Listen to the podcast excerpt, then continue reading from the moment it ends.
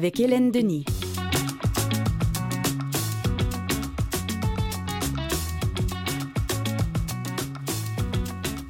Bon début de semaine, chers vous tous et chères vous toutes. Dernier lundi de janvier déjà, 29 janvier 2024.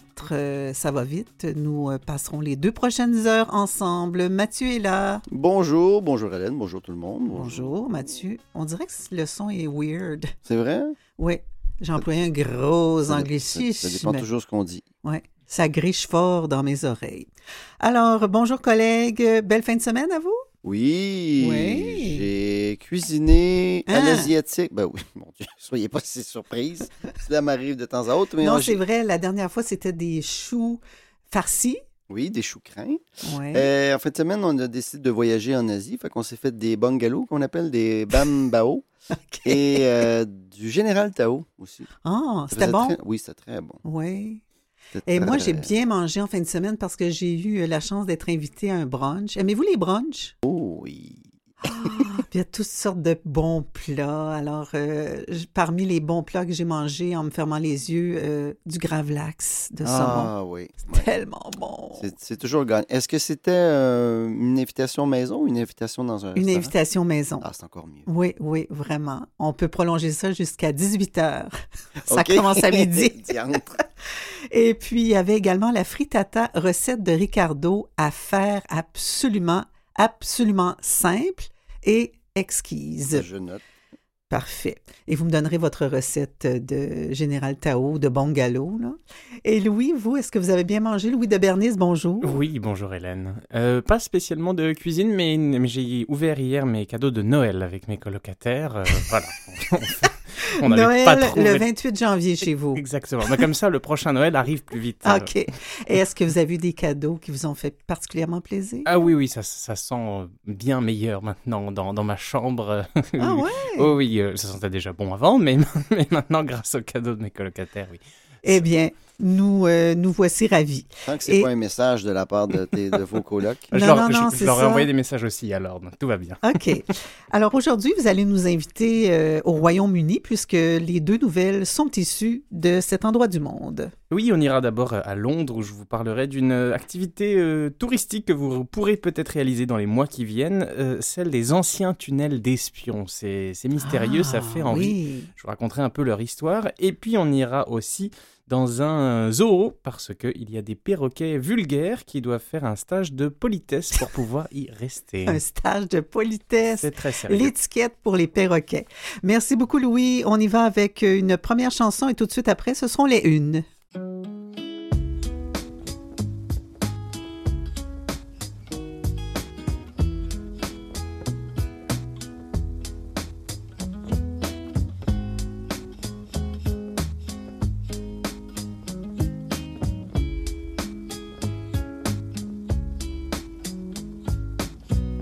Si tu veux vraiment le savoir, moi te le dire.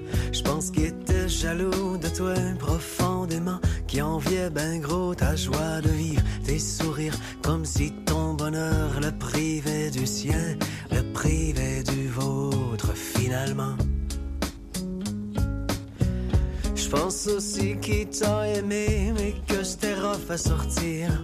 C'était clair dans ses yeux qu'on y avait pas appris comment dire, comme si une femme qui est belle, ça pouvait faire souffrir. C'est encore dur aujourd'hui. Imagine-toi dans le temps.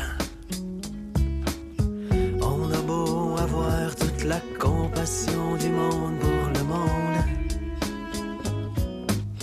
C'est normal. Sa vie coûte que coûte à casser sur une huître pour qu'elle ouvre. Point final.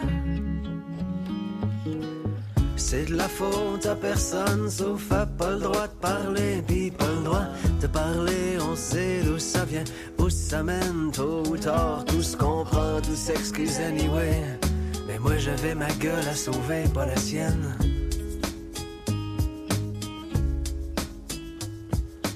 Dès que j'ai pu, dès que j'ai vu une issue, j'ai sacré le camp, c'est normal.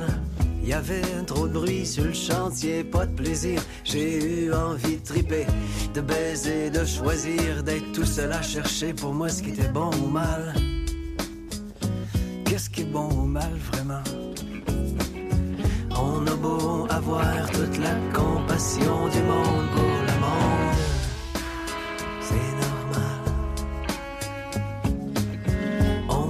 Sa vie coûte que coûte cosser sur une huître pour ouvre. Point final.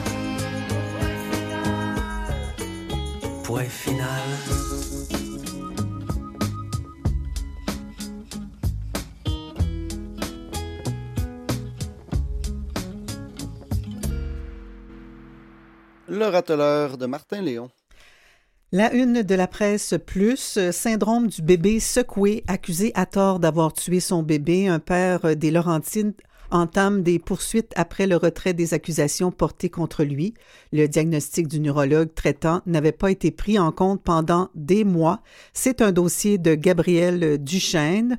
À lire aujourd'hui, il y a quatre ans, Mario Fiorini a été accusé d'avoir tué son bébé en le secouant.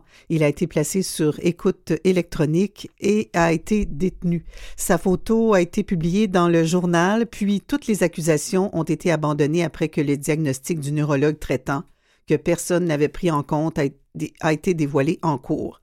Le poupon serait mort des complications d'une maladie que les médecins ont échoué à dépister à temps, croit-il, de l'avis du docteur Guillaume Sébir, neurologue spécialiste des traumatismes crâniens non accidentels et des accidents vasculaires cérébraux de l'enfant et témoin expert devant les tribunaux de plusieurs pays, le cas n'est pas unique. Il y a au Québec et ailleurs un surdiagnostic du syndrome du bébé secoué, a-t-il dit en entrevue avec la presse. Des parents sont fort probablement accusés à tort.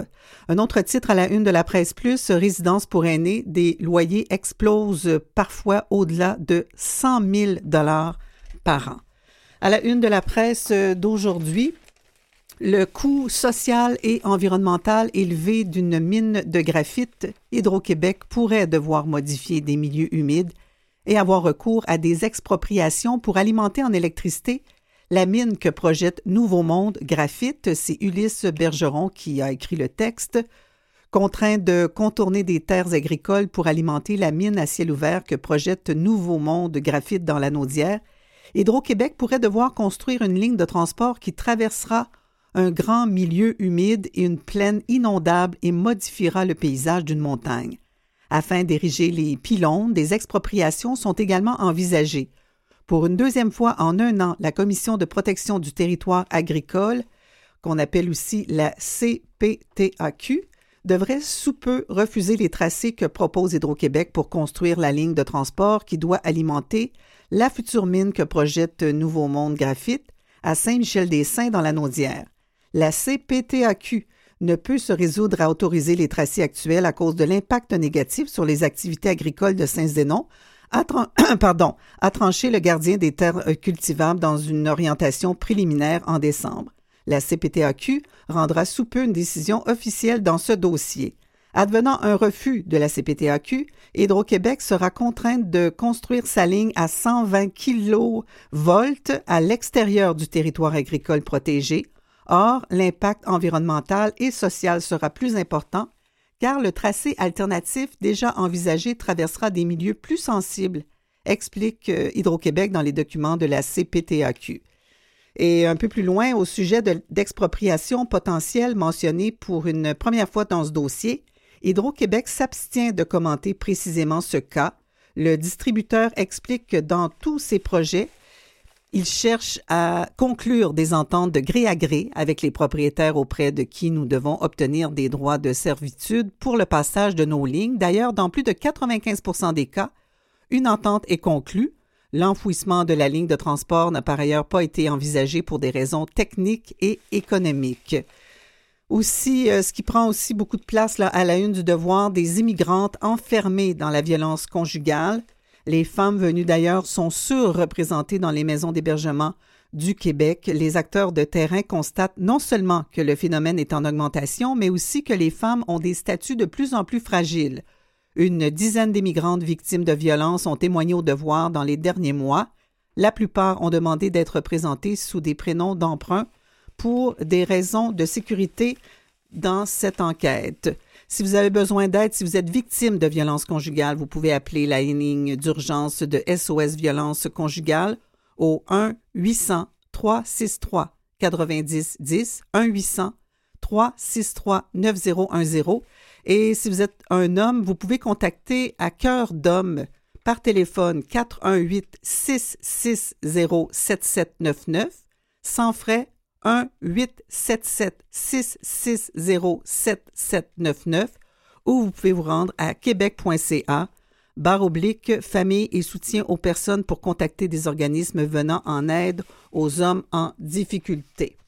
Et puis, euh, des usagers du REM jettent l'éponge et prennent l'auto, excédés par les arrêts de service qu'ils jugent trop fréquents, dont une panne majeure mercredi dernier, et frustrés d'arriver en retard au travail à répétition de nombreux usagers du réseau express métropolitain sont à bout de patience six mois après la mise en service du train de la Caisse de dépôt et placement du Québec. Certains usagers réguliers ont même jeté l'éponge, préférant utiliser leur voiture. Et ce qui prend euh, pas mal toute la place du Journal de Montréal aujourd'hui, le gros titre, juge Gérard Dugré, qu'on voit en photo. Il a coûté 3,5 millions à ne rien faire et il touchera sa pleine retraite. Tous les détails en page 5, Sarah Maude Lefebvre, qui parle de ce juge qui a touché plus de 1,3 million sans travailler depuis quatre ans et qui est menacé de destitution. Il pourra quand même profiter d'une généreuse pension de retraite. Le juge de la Cour supérieure du Québec, Gérard Dugré, ne siège plus depuis septembre 2019, soit depuis que le Conseil canadien de la magistrature a ouvert une enquête le concernant. Cela n'a pas empêché le magistrat de continuer à percevoir son généreux salaire qui est passé depuis euh, de 338 000 à 383 700 salaires annuels, et ce même après que le Conseil de la magistrature a recommandé sa destitution en décembre 2022 en raison de son attitude agressive et désagréable, son humour douteux et ses retards à rendre des jugements.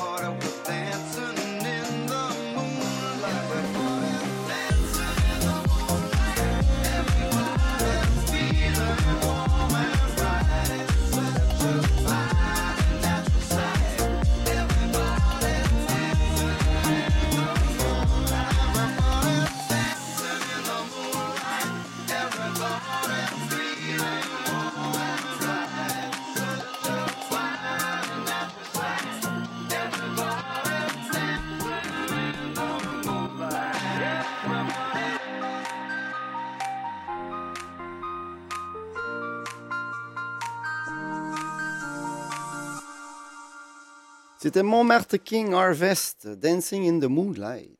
Chronique insolite avec Louis de Bernis. Louis, vous nous amenez dans des tunnels d'espions. Oui, exactement. Et si je vous le présente comme ça, visiter d'anciens tunnels d'espions, est-ce que ça vous fait peur? Est-ce que ça vous tenterait? Ça nous intrigue en tout cas. Eh bien, cette expérience euh, totalement insolite, c'est pour ça que j'en parle, pourrait bientôt être euh, proposée à Londres. Alors, c'est pour vous mettre l'eau à la bouche, je ne pense pas que ce sera dès cette année, visé plutôt à mon avis 2025, euh, voire un peu après. C'est en tout cas bah, le projet de Angus Murray, c'est son nom, un homme d'affaires qui veut transformer des tunnels londoniens en attractions touristiques capables d'accueillir des millions de visiteurs. Ce dirigeant d'un groupe de gestion d'actifs d'origine australienne souhaite réaménager les Kingsway Exchange Tunnels qui s'étendent sur près de 1,6 km sous le quartier de Holborn en plein cœur de la ville de la capitale donc britannique. Ces tunnels, euh, que sont-ils en fait? Il ne va pas y avoir besoin de les creuser. Ils sont déjà là. Ils ont été construits initialement pour servir bah, d'abri contre les bombardements aériens durant la Seconde Guerre mondiale. Le lieu a ensuite euh, connu euh, une petite transformation puisqu'il a hébergé les Special Operations Executive. C'est une branche du, du MI6, le service de renseignement extérieur, les services secrets en fait britanniques. Et, et, c'est là que ça prend aussi tout son sens, ils auraient servi d'inspiration à Ian Fleming pour la série James Bond. Et notamment pour ceux bah, qui aiment les films, euh, on voit euh, à peu près au début de chaque film, quand euh, on présente à James Bond ses nouveaux gadgets, nouvelles voitures, en général ils sont dans des lieux un peu... Souterrains. Hein. Exactement. Oui, c'est vrai. Et bah, ça pourrait bien être ces, ces lieux-là, cette inspiration. Pendant la guerre froide ensuite, euh, le gouvernement avait agrandi même les tunnels, ils avaient continué à creuser. Euh, ils sont situés à quelques 30 mètres sous terre et ils avaient installé un centre, un centre secret de télécommunication longue distance. C'est en effet le, premier câble transatlantique de télécommunication qui, était opéré. C'était devenu un rouage clé du téléphone rouge, vous savez, cette ligne téléphonique directe entre la Maison Blanche à Washington et le Kremlin à Moscou. Donc c'était un point très important pour euh, la sécurité du monde, tout simplement. Mais euh, à la fin des années 80, avec le développement des, techniques de communication un peu plus modernes, les satellites notamment, euh, le lieu, qui est immense, hein, on parle de plus de 8000 mètres carrés, a un peu perdu sa, raison d'être et a été transféré d'abord à l'opérateur national British Telecom, euh, qui a fini ensuite par le, mettre en vente en 2008. Euh, pendant des années, les tunnels n'ont pas trouvé preneur, jusqu'à ce que donc ce monsieur, Angus Murray, rachète les lieux en 2022. L'homme d'affaires est très ambitieux, il a plein d'idées, il veut désormais y organiser des expériences immersives mettant en scène bah, le passé de ces tunnels, euh, chargés d'histoire. Selon les, porteurs du projet, la plupart des équipements de cette époque seront conservés. On pourrait donc euh, voir bah, vraiment comment est-ce que les espions opéraient euh, à l'époque. Ça en intéressera plus d'un. Euh, il promet aussi d'investir beaucoup pour mettre bah, les lieux, euh, que les lieux soient agréables, sécuritaires. Bien évidemment, on parle de 220 euh, millions de livres, donc si je fais le calcul rapidement, entre 3 et 400 millions de dollars mhm. canadiens qui seraient investis. L'idée de transformer les, les tunnels en l'une des expériences culturelles les plus uniques au monde, a-t-il tout simplement déclaré. Il vise de pouvoir accueillir 2 millions de visiteurs dans les années qui viennent par année. Euh, et il y aurait notamment, pour ceux que ça pourrait intéresser, euh, on pourrait profiter du bar le plus profond du Royaume-Uni. Le Royaume-Uni qui est connu pour ses, pubs, ses tavernes, bah là, il y aurait celui qui est le plus euh, profondément enfoui sous la terre.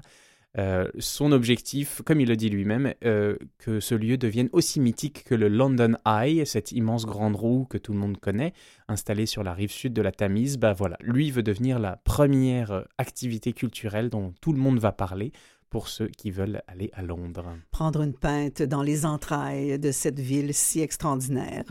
Alors, et jouer à James Bond. Et jouer, oui, oui, et ne pas savoir si les autres clients sont des espions ou pas, oui. Et on passe à une autre nouvelle insolite qui se déroule toujours au Royaume-Uni et qui concerne des perroquets qui ne savent pas vivre. Des perroquets, oui, qu'il faut rééduquer, euh, littéralement.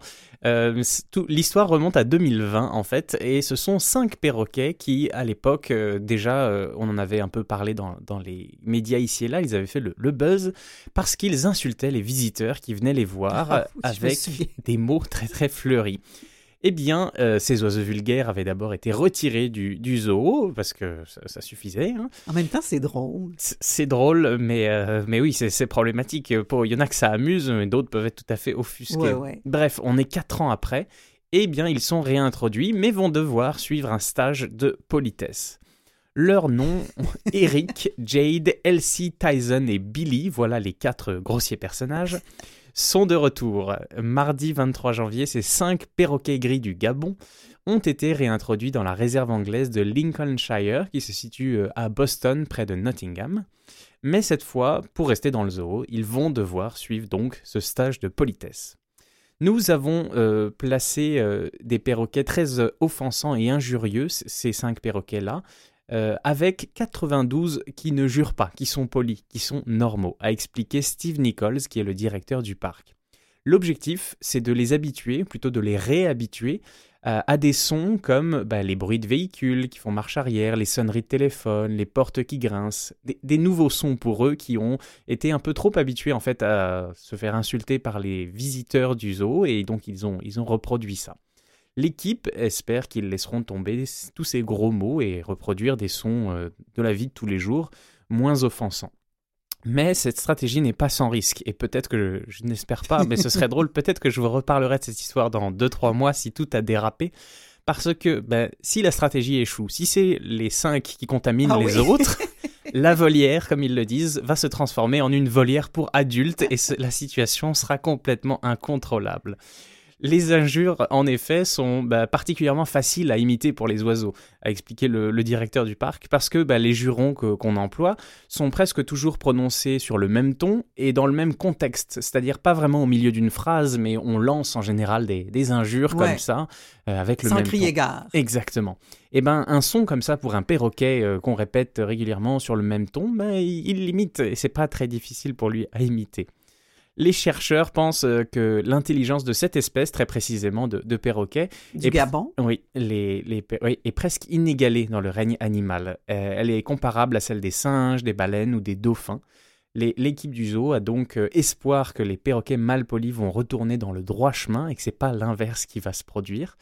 Euh, le parc a pris une série de mesures. Ils ont même installé bah, de nombreux panneaux autour de la volière pour inciter les visiteurs à leur parler gentiment, à ne pas les insulter. Parce que bah, donc euh, près des perroquets, tous les gros mots sont donc proscrits. Euh, je ne sais pas encore s'il y a des amendes qui sont prévues et pour les visiteurs euh, et pour les perroquets, mais ça va être à suivre de près parce que oui, euh, si, si jamais ça, ça dérape, il va y avoir tout un zoo euh, avec des jurons en l'air. Ah oui. tout, un, tout un concert. Alors, euh, tenez-nous au courant. Merci beaucoup, Louis. Avec plaisir.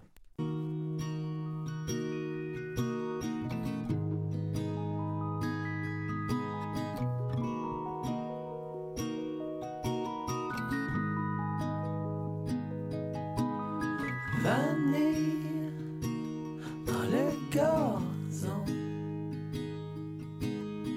La mer dans ses poumons. Si sur la route tu te perds, je serai ta maison.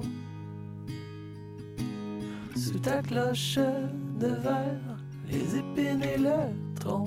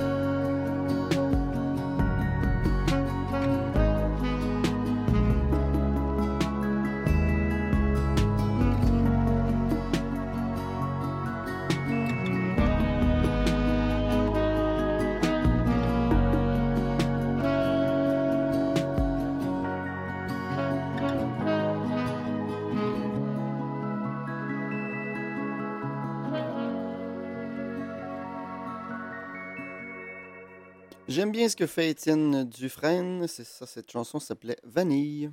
Oui, et c'est un extrait de son plus récent album lancé euh, il y a quelques jours. Étienne Dufresne fait des efforts. C'est le titre de son album. Merci d'écouter au quotidien à venir à l'émission. Bien, euh, je vous ai peut-être pas dit que François Larochelle sera de retour euh, en ce 29 janvier pour nous parler aujourd'hui des outils au Yémen à sa chronique Actualité internationale. Nous aurons également les par actualités. On parlera du deuxième sommet de la santé durable organisé par l'Association pour la santé publique du Québec. Nous recevrons son directeur général. Thomas Bastier. Et puis, tout de suite au retour, après la chanson de Daniel Bélanger, le réalisateur documentariste Hugo Latulippe vient nous présenter sa série documentaire intitulée Bonheur intérieur brut qui euh, sera euh, disponible sur TV5 dès demain. Restez avec nous.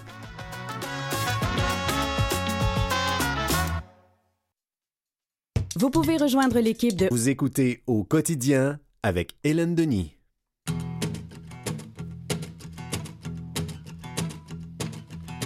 La nuit s'impose sur le jour. Sur ma grande infortune, car mon cœur, quand vient la lune, se trouve seul devant lui-même, comme devant s'amuser. Je ne suis pas sans regret.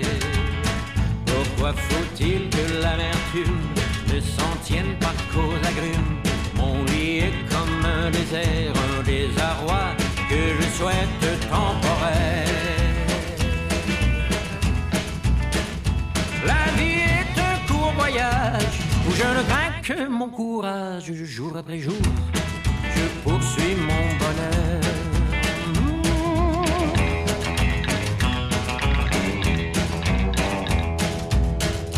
Et jamais je ne désespère de trouver sur mon chemin quelque chose de malin, un peu d'amour, un peu de vin et quelques jolis lendemains. J'aimerais ne plus jamais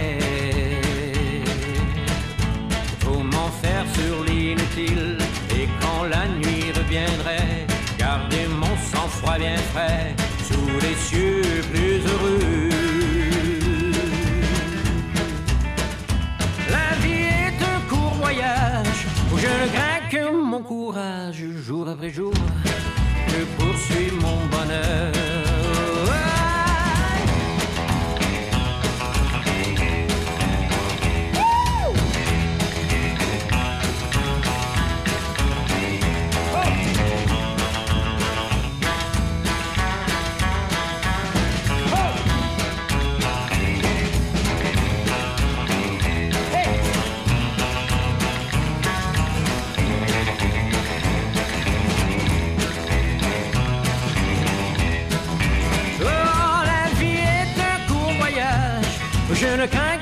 Mon courage jour après jour. Je poursuis mon bonheur. Daniel Bélanger, je poursuis mon bonheur. Oui, pour euh, faire un lien avec euh, la série documentaire Bonheur intérieur brut, réalisée par Hugo Latulippe, qui prendra l'affiche, si je puis dire, à TV5 dès demain, les mardis à 20h, et puis aussi sur TV5 Uni. Bonjour Hugo Latulippe. Bonjour, comment ça va? Ça va bien, vous, êtes-vous heureux? On travaille là-dessus. Oui, on travaille là-dessus. Euh, Bonheur intérieur brut, pourquoi ce titre? Alors, bonheur intérieur brut, ça réfère, hein, c'est BIB, ça réfère au PIB. Mhm. C'est une idée du Bhoutan qui date de 1972, euh, qui a été développée par euh, les Nations Unies. Depuis, il y a eu quatre ou cinq grands sommets internationaux des Nations Unies sur le bonheur intérieur brut. Puis l'idée, en fait, c'est d'élargir notre conception, notre définition de la richesse. Donc, nous, on s'inscrit dans ce, notre base scientifique de travail, c'est le rapport annuel sur le bonheur qui est produit par des économistes chaque année à, à la demande des Nations Unies. Puis on, on est parti de ça, nous, pour construire notre série. Est-ce que les Bhoutanais, vous les connaissiez avant d'amorcer votre série? Ben, moi, j'ai beaucoup été au Tibet dans ma vie. Euh, donc, les bouddhistes euh, bhoutanais et les bouddhistes tibétains se connaissent et se ressemblent au niveau de la, de la philosophie de vie, si on veut. Mais je connais pas le Bhoutan là, spécifiquement. Et comment se déploie votre, votre projet BIB? Euh, Qu'est-ce qu'on y voit? Qu'est-ce qu'on y apprend? En fait, nous, on a essayé d'incarner cette recherche donc d'économistes de- des quatre coins du monde qui euh, sont, tentent de définir le bonheur autrement qu'avec l'argent ou les, revenus euh, d'un État, d'un pays. Euh, puis donc, ils ont diversifié les variables. Euh, ils ont identifié que la santé de l'esprit, la santé du corps, l'accès à l'éducation, l'accès à la nature sauvage sont des facteurs de, de richesse, de bonheur. Euh, puis que finalement, l'argent n'est pas la première variable pour trouver les peuples euh, les plus heureux. L'argent ne Euh, fait pas le bonheur. Non, ça en fait partie. Évidemment, on ne peut Ouais. pas évacuer le fait qu'on doit manger, se nourrir, etc. Euh, puis d'ailleurs, notre série, euh, puisqu'elle a été tournée beaucoup pendant la pandémie, euh, la beauté de cette contrainte-là, c'est qu'on a dû comparer des oranges avec des oranges. Donc, on va beaucoup dans des États qui ressemblent au Québec, au Canada. On va dans les États scandinaves, en Corée, euh, plusieurs pays européens. Donc, euh, on compare des sociétés qui ressemblent à la nôtre, finalement. Mhm. Et euh, d'ailleurs, quand vous êtes à Copenhague, vous allez visiter l'Institut du bonheur et on apprend que le Québec est bien classé en matière de bonheur. Est-ce que ça vous a étonné, Hugo? On est dans le peloton de tête, là, oui, effectivement. On dit que le Canada, bonheur malin, se classe à peu près 15e au monde, puis le Québec un petit peu mieux, autour de 10-11. Euh, ça m'étonne pas parce que, bon, je, je connais ma chance, je connais notre chance. On est né euh, dans la crème chantilly du monde, comme je dis souvent. Euh, mais il y a des États qui font beaucoup mieux que nous sur certains aspects. Euh, la Finlande et le Danemark, par exemple, figurent toujours en première ou deuxième position de ce classement-là. Et puis, ça se maintient là, au fil des ans. Ça fait une quinzaine d'années, je pense que ces deux États-là se, se chicanent la première place. Euh, vous euh, rencontrez d'ailleurs euh, Jacob, je me souviens plus de son nom de famille, là, qui Boss. Oui, oui. est, est président Boss. oui, de l'entreprise euh, Ørsted. Est-ce que vous pouvez nous en parler un peu de cette Ben oui, entreprise? Ørsted, c'est un peu notre Hydro-Québec, c'est l'équivalent danois d'Hydro-Québec. C'est une société euh, qui appartient en majorité aux Danois. En fait, je pense que cette année, ça a basculé, euh, la majorité est tombée dans le privé, mais en tout cas, ça ressemble un peu à, notre société d'État. Ils étaient, il y a 10 ans, à 100% dans le charbon. Donc, le Danemark euh, trouvait son énergie dans le charbon, puis ils, sont, ils ont décidé, comme société, comme peuple, que ça n'avait plus de bon sens à l'ère des changements climatiques. Qu'en 10 ans, ils ont effectué un retournement complet. Euh, maintenant, en 2025, on dit que Ørsted va être zéro émission. Donc, ils se sont tournés vers l'éolien. Euh, comme quoi, une grande compagnie, c'est probablement la plus grande compagnie au monde de l'éolien aujourd'hui, euh, peut se revirer sur un dissous, comme on dit. Ça fait la preuve, quelque part, que notre modèle, le modèle de notre économie néolibérale capitaliste, est peut-être pas euh, est peut-être pas là pour toujours. Le modèle qu'il faut suivre jusqu'à la fin des temps. Et d'où vient votre appétit de, de trouver du sens à la vie, Hugo Latulippe? Ah ben, ça vient de mon ma condition de vivant. Oui. je, je pense qu'on est tous en quête de bonheur, puis quelque part, il y a le- notre bonheur individuel qui est important, qui nous intéresse personnellement, évidemment, mais moi, comme j'ai dit à TV5 au départ, quand ils m'ont proposé de faire cette série-là, je leur ai dit, ben, mon, mon bonheur n'intéresse pas, n'est est pas, est, est pas intéressant pour le grand public. Moi, ce qui m'intéresserait de faire, ce serait une série sur notre bonheur collectif. C'est ce qu'on a fait. Euh, moi, je me prête à quelques exercices là, sur moi. Par exemple, je me mets à la méditation là, tout au long de la série. Je suis suivi par une professeure, puis on, je me prête à l'exercice d'analyser mon cerveau là, avec des neurologues. Est-ce que c'est une première pour vous de vous prêter à la méditation? Et... En fait, j'en ai, toujours un peu fait là, depuis quelques années. Mais là, j'ai fait l'exercice de vraiment m'y prêter, de m'astreindre à une à une, euh, une éthique quotidienne, puis ça a porté fruit, c'est ça, sans vouloir dévoiler les punchs de la série, là, il me semble que en, mettant mon cerveau dans un électrocardiogramme, ou je pense que c'est ça le nom, euh, ben on a vu que ah, il y a, il y a des impacts sur mon cerveau, il se passe quelque chose. Bien, et quelque chose de bien, quelque chose de positif.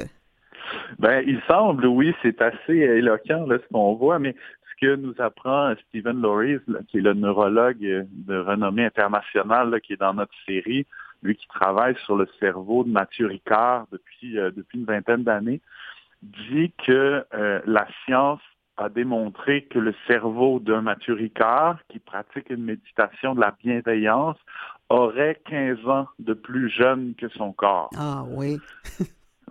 c'est assez, assez phénoménal comme découverte, là, puis c'est pas des poètes qui le disent maintenant, c'est des neurologues.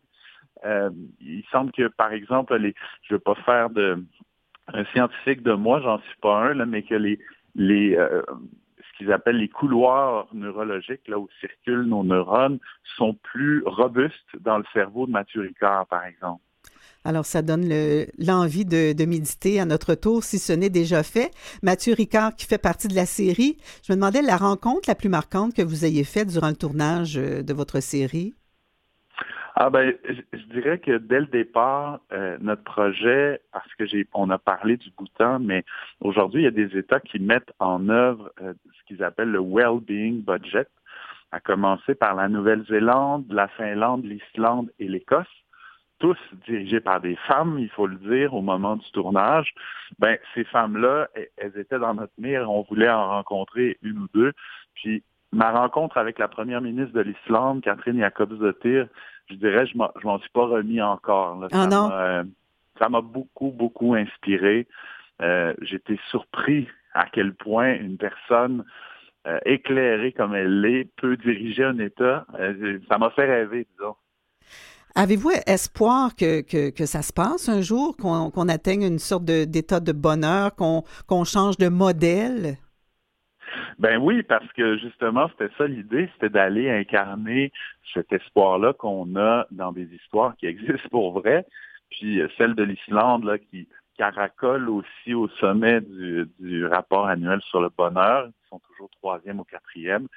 Euh, par exemple, au niveau de l'égalité entre les hommes et les femmes dans cette société-là, ils sont bien plus avancés que nous.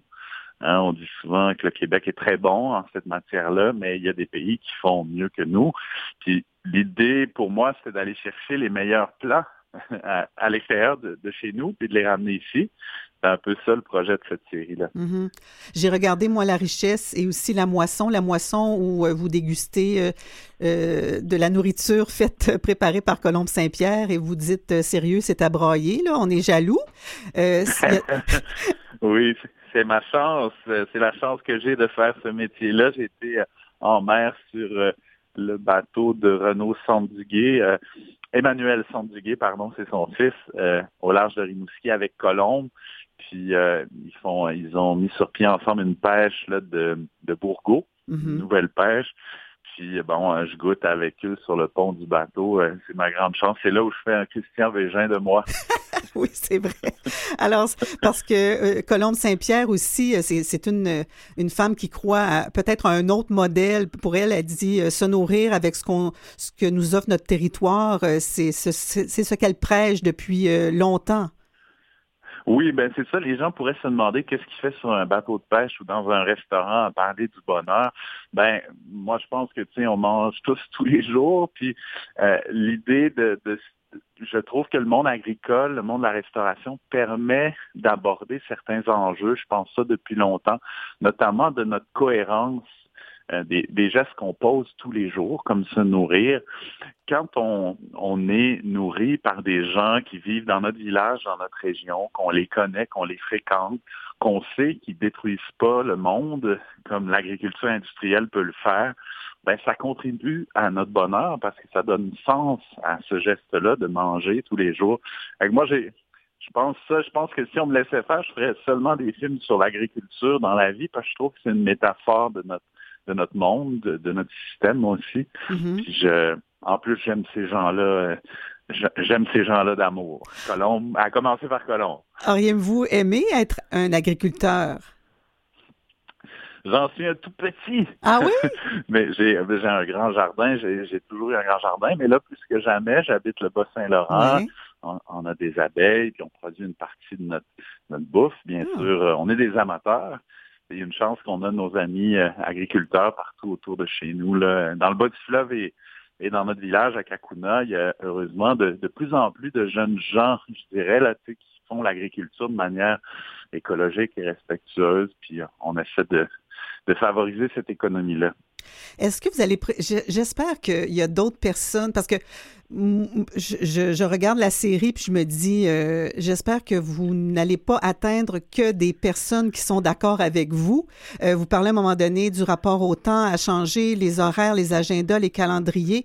Comment on, arrive à joindre les personnes qui sont prises dans une sorte de tourbillon et qui euh, se posent pas nécessairement de questions et qui sont pas intéressés par, par vos propos? Ben, on l'est tous un peu pris dans ce système-là, puis c'est pas euh, c'est pas facile d'en sortir, de s'inscrire en faux. Mais je pense que le chemin vers une cohérence, euh, vers euh, un, un lien entre ce qu'on sait puis ce qu'on fait dans le monde puis dans, dans nos vies, tout le monde cherche ça. Puis c'est un peu l'idée aussi pour moi d'aller voir, euh, par exemple, des économistes à la London School of Economics. on pourrait dire ces gens-là sont à l'opposé de ce que je pense. Ben non, euh, il y a un de ces profs-là qui s'appelle Sir Richard Layard, là, qui est à l'origine du rapport annuel sur le bonheur et qui était incidemment le conseiller principal de Tony Blair pendant des années en Angleterre. Donc c'est pas on va voir des gens qui ne sont pas que des originaux comme moi, mais euh, des, comme j'ai- j'aime bien dire, des gens bien plus sérieux que moi. Et euh, est-ce que c'est une série qui offre une sorte de recette pour accéder au bonheur, diriez-vous, euh, Hugo? Ben, je ne sais pas si c'est une recette, je ne sais pas surtout si elle est complète, mais en tout cas, c'est les morceaux d'un puzzle pour se rapprocher d'une forme de bonheur. Puis, je pense que chacun des personnages de la série le dirait comme ça, en toute modestie, c'est que ils incarnent un, monde en marche vers une possible durabilité, parce que on sait que le, système dans lequel on est, on le sait maintenant avec notre tête, qui a, a un potentiel de nous détruire, ben ces gens-là ont changé, euh, ont tenté de changer leur vie, euh, tentent de changer le modèle aussi dans lequel on est pour s'inscrire euh, dans une, une durée. Parce que moi, j'aimerais bien que le monde soit toujours vivable pour mes enfants puis ceux qui vont me suivre. C'est sûr. Euh, vous, vous posez la question euh, du bonheur à, à plusieurs personnes. Il y en a une dont le nom m'échappe euh, qui, qui dit que sa définition du bonheur vient d'une citation de Marc Aurèle. Oui, c'est le, le fondateur du- de l'Institut sur le bonheur à Copenhague, Oui, Copenhague, Mike Viking, qui est assez connu. Et qui dit Euh, que la richesse ne vient pas d'une abondance de biens, Oui. mais d'une oui. absence de besoins. de besoin. Puis ça rejoint un peu ce que Saint Augustin a dit aussi, une phrase de Saint Augustin que je trouve magnifique, qui dit, ben au fond, le bonheur, c'est de reconnaître qu'on l'a déjà. Mhm. Puis euh, alors, je retourne ça vers moi en disant, ben, euh, je, je reconnais que je suis né dans un des contextes, un des pays les plus chanceux du monde. Ça, je le vois. Je suis capable de le voir. Moi, j'habite un petit village sur les bords du Saint-Laurent. Je me trouve bien chanceux. Mais je pense que euh, notre devoir, c'est tout de même de répartir ce bonheur-là équitablement dans, dans notre pays, puis sur Terre. Euh, ça fait que ça s'arrête pas là. On a beau être chanceux. Euh, notre quête n'est pas finie. Non. Et à chaque année, on se souhaite santé, bonheur, bonheur avec un grand B, mais comment on peut être heureux, plus heureux au quotidien? Ben, je pense qu'il y a toutes sortes de pratiques maintenant qui euh, font la preuve. On a parlé de la méditation tout à l'heure pour, pour, ce qui est de la santé de l'esprit, que euh, y a moyen de se de s'éloigner des nuisances au bonheur, j'ai envie de dire. Nos vies devant des écrans, par exemple, ben de plus en plus, on sait que c'est pas une bonne idée. Euh, de plus en plus, on, nous dit ben faites aller dehors, jouer dehors, faites de l'exercice physique. Encore là, euh, on, incarne ça dans la série avec des gens euh, qui vivent dehors, puis un médecin, par exemple, Jean Désy, qui travaille avec les, les nations autochtones du Québec depuis longtemps, qui dit ben moi j'observe que chez ces gens qui vivent dehors, il y a une plus grande résilience, une capacité de gérer mieux les difficultés, puis particulièrement les maladies dans la vie, parce qu'ils ont, euh, par observation, ils savent que la vie a une fin, puis ça fait partie de leur quotidien d'y penser à cette fin-là, de l'envisager, puis de ne pas trop la, dramatiser. La série documentaire compte 10 épisodes. Est-ce qu'il y aura une suite? Ah ben, euh, j'aurais envie de dire, la suite est dans nos vies à chacun. Oui. J'aimerais bien que cette série-là ait cette... Euh, tu sais, on me demande souvent pourquoi je fais ce que je fais, puis c'est vrai que je, mentirais si je disais pas que j'ai toujours l'espoir que ça contribue à nous transformer, à nous changer, autant individuellement que comme société. Fait j'ai envie de dire ça, c'est ça la suite. Et euh, en attendant la suite qui, qui, dont on est responsable. Il faut absolument découvrir ces dix épisodes. Est-ce qu'il y en a un qui vous euh, tient à cœur particulièrement, un épisode de préféré? Ah, ben ça, c'est une question cruelle. C'est difficile, c'est comme demander ça de nos enfants. Mais euh, je, je dirais que un petit clin d'œil, quand on a demandé à toute mon équipe formidable, musiciens, monteurs, productrices, etc., quel était le préféré de chacun, on a tous répondu à un épisode différent. Ah, c'est bon signe? Ben, je trouve que oui, puis c'est dire qu'il y, en a pour tous. Euh, si le premier épisode qui est diffusé mardi 30 euh, janvier à 20h plaît pas à certains, peut-être que le prochain va le faire un peu plus. Mais euh, Je vous encourage à toutes l'écouter. Ah oui, c'est sûr. Puis c'est tellement beau les images. Vous avez été bien chanceux de voyager comme ça dans des endroits absolument fabuleux. Alors ne serait-ce que pour ça, ça nous apporte du bonheur. Ben, c'est ça mon souhait, c'est de le partager. Euh, dans, à cette époque de changement climatique, on, on, se questionne sur la pertinence de nos déplacements toujours. Puis euh, c'est ça mon espoir, moi, c'est que ça serve euh, d'autres que moi, projet-là. Donc c'est pour ça que je l'ai fait.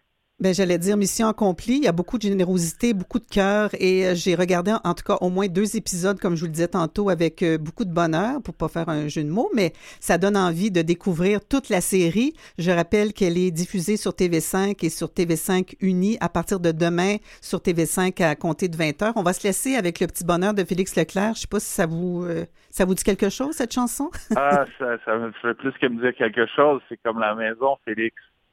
Alors, allons-y donc avec euh, Félix Leclerc. Merci, Hugo La Tulipe. Bonne journée. À la prochaine. Au revoir. C'est un petit bonheur que j'avais ramassé. Il était tout en pleurs sur le bord d'un fossé. Quand il m'a vu passer, il s'est mis à crier Monsieur, ramassez-moi, chez vous, amenez-moi. Mes frères m'ont oublié, je suis tombé, je suis malade. Si vous ne me cueillez point, je vais mourir, quelle balade. Je me ferai petit, tendre soumis, je vous le jure. Monsieur, je vous en prie, délivrez-moi de ma torture. J'ai pris le petit bonheur l'ai mis sous mes haillons. J'ai dit, faut pas qu'il meure, viens tendre dans ma maison. Alors le petit bonheur a fait sa guérison. Sur le bord de mon cœur, il y avait une chanson. Mes jours, mes nuits, mes peines, mes deuils, mon mal, tout fut oublié. Ma vie de désœuvré, j'avais dégoût de la recommencer. Quand il pleuvait dehors ou que mes amis me faisaient des peines, je prenais mon petit bonheur et je lui disais, c'est toi ma reine. Mon bonheur a fleuri, il a fait des bourgeons, c'était le paradis, ça se voyait sur mon front.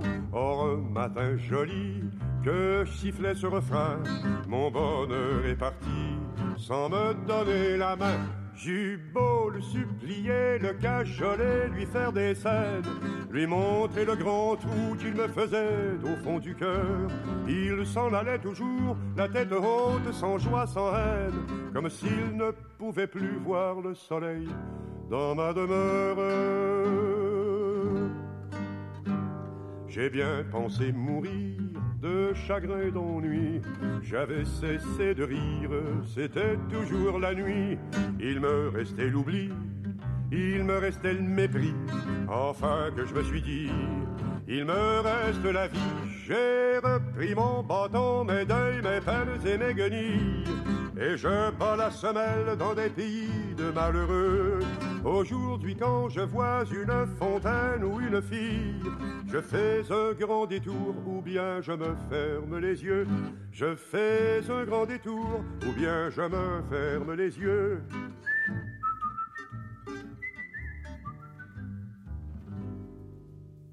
Ça faisait longtemps qu'on ne l'avait pas entendu, en tout cas sur nos ondes. Ça fait toujours plaisir. Félix Leclerc, Le Petit Bonheur. Une chronique dans le Journal de Montréal aujourd'hui de Yasmine Abdel Fadel. Le Québec sans immigration n'a pas d'avenir. On apprenait la semaine dernière, écrit-elle, que nous étions désormais 9 millions de Québécois. Certains y ont vu une mauvaise nouvelle pour le Québec, soutenant que cette importante croissance de notre population était le signe que nous marchons vers la fin, rien de moins, du Québec français. Cette théorie défie toute logique. Le fait que la population québécoise puisse continuer de croître malgré le faible taux de natalité nous permet de renouveler une population vieillissante. Elle permet également de maintenir notre poids politique au sein du Canada, d'augmenter le nombre de francophones à terme pour protéger le français au Québec, et évidemment d'avoir une force économique enviable ou à tout le moins viable. Ceux qui sont catastrophés par ces chiffres pourraient rétorquer que nous n'aurions pas à nous soucier du poids politique du Québec au sein de la Fédération si nous étions un pays. Techniquement, ce n'est pas faux. Néanmoins, ils omettent de dire que même si le Québec était souverain, et même si on fermait à double tour les portes de l'immigration, notre identité, notre langue, notre économie ne pourraient survivre si on se fie au taux de natalité enregistré. Et ils le savent on dirait qu'il préférait que le Québec s'éteigne comme nation entre Québécois de souche plutôt qu'il puisse potentiellement rayonner et prospérer avec des Québécois venus d'ailleurs. Alors qu'on dise les choses telles qu'elles sont. Euh, alors qu'on dise les choses telles qu'elles sont. Ces personnes sont catastrophées de cette augmentation importante de notre population parce qu'elle provient de l'immigration, cette source de malheur collectif. Ils ont le dos large, les immigrants. Ils mettent de la pression sur les services publics, ils diluent l'identité du Québec, ils menacent la langue française, ils refusent de s'intégrer, ils ne vont pas en région, ils parlent leur langue chez eux. Ils ne regardent pas notre télé, notre culture et nos émissions. On va bientôt leur reprocher de faire trop d'enfants, de manger épicé, et un jour on trouvera bien qu'un immigrant contribue davantage aux émissions de gaz à effet de serre qu'un Québécois dit de souche. Disons les choses telles qu'elles sont, le Québec ne pourrait pas survivre sans immigration. Qu'il soit souverain ou pas, l'avenir du Québec est intimement lié à sa capacité à recevoir, intégrer et franciser des forces venues d'ailleurs. Si ça vous fait mal de lire cela, ce n'est peut-être pas l'immigrant le problème. C'est donc une chronique de Yasmine Abdel Fadel, chroniqueuse politique au Journal de Montréal.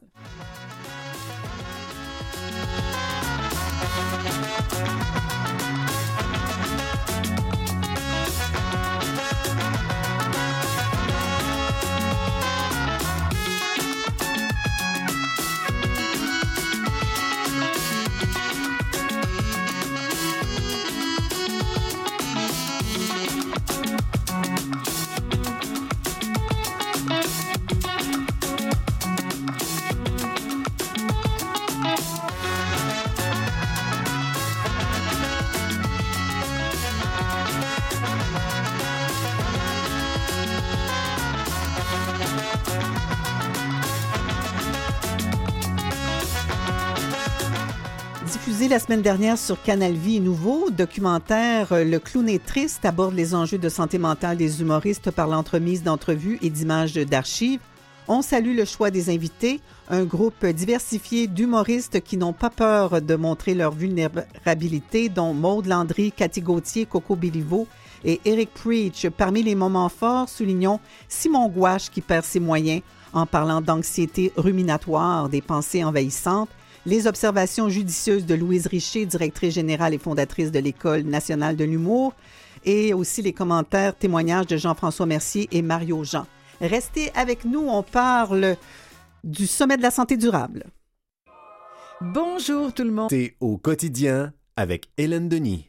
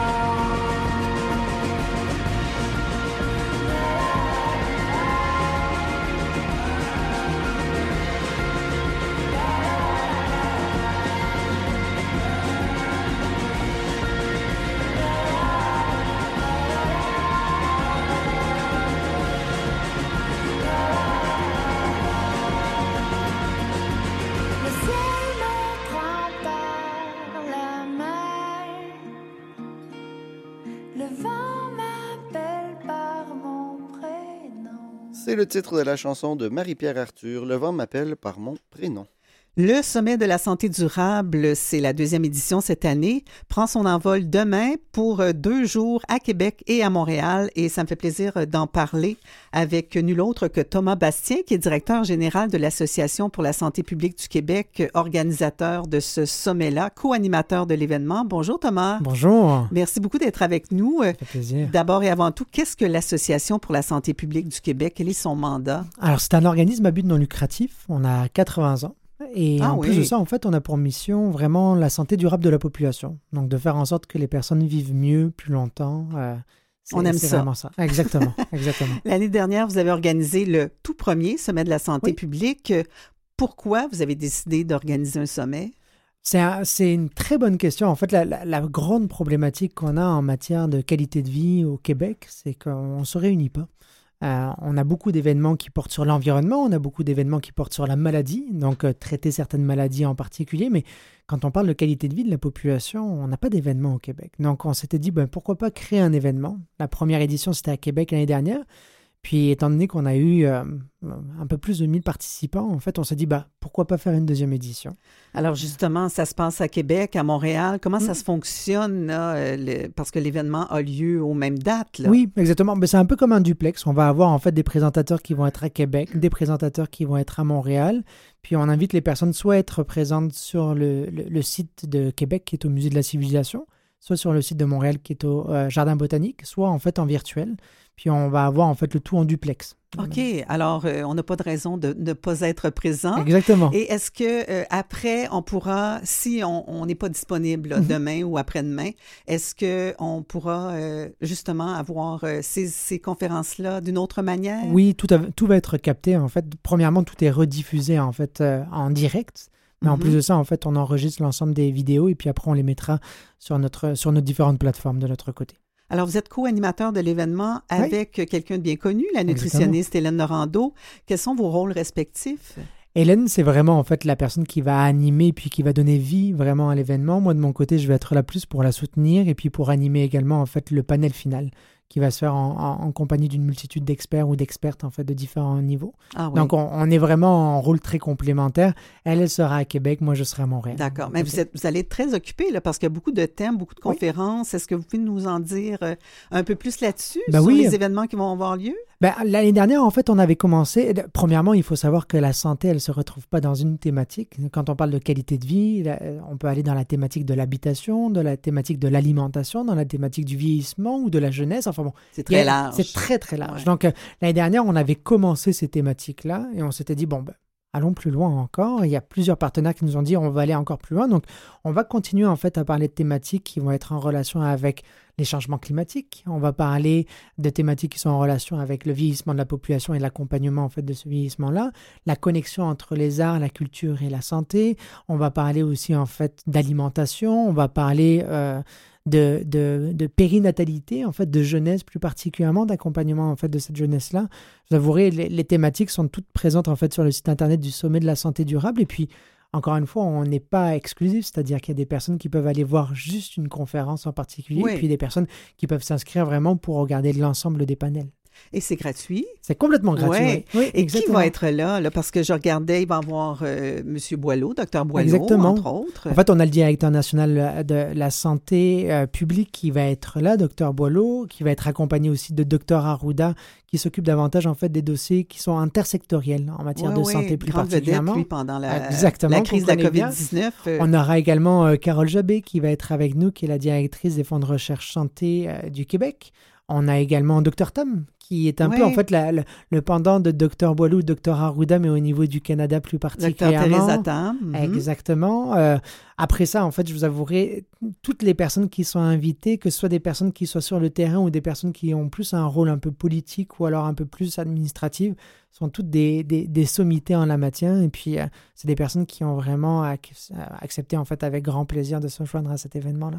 Et je voyais, c'est vrai que ça couvre large euh, comme sujet. Comment répondre à la crise québécoise des surdoses, un des sujets d'actualité. euh, Complètement, complètement. On a des experts justement en fait en la matière au sein de la SPQ justement qui travaillent sur cette thématique-là, qui est une thématique en fait qui touche une multitude de, euh, de domaines plus particulièrement. Donc on a besoin de s'en parler avec des, des experts de différents milieux justement. La grande conversation, c'est quoi ça?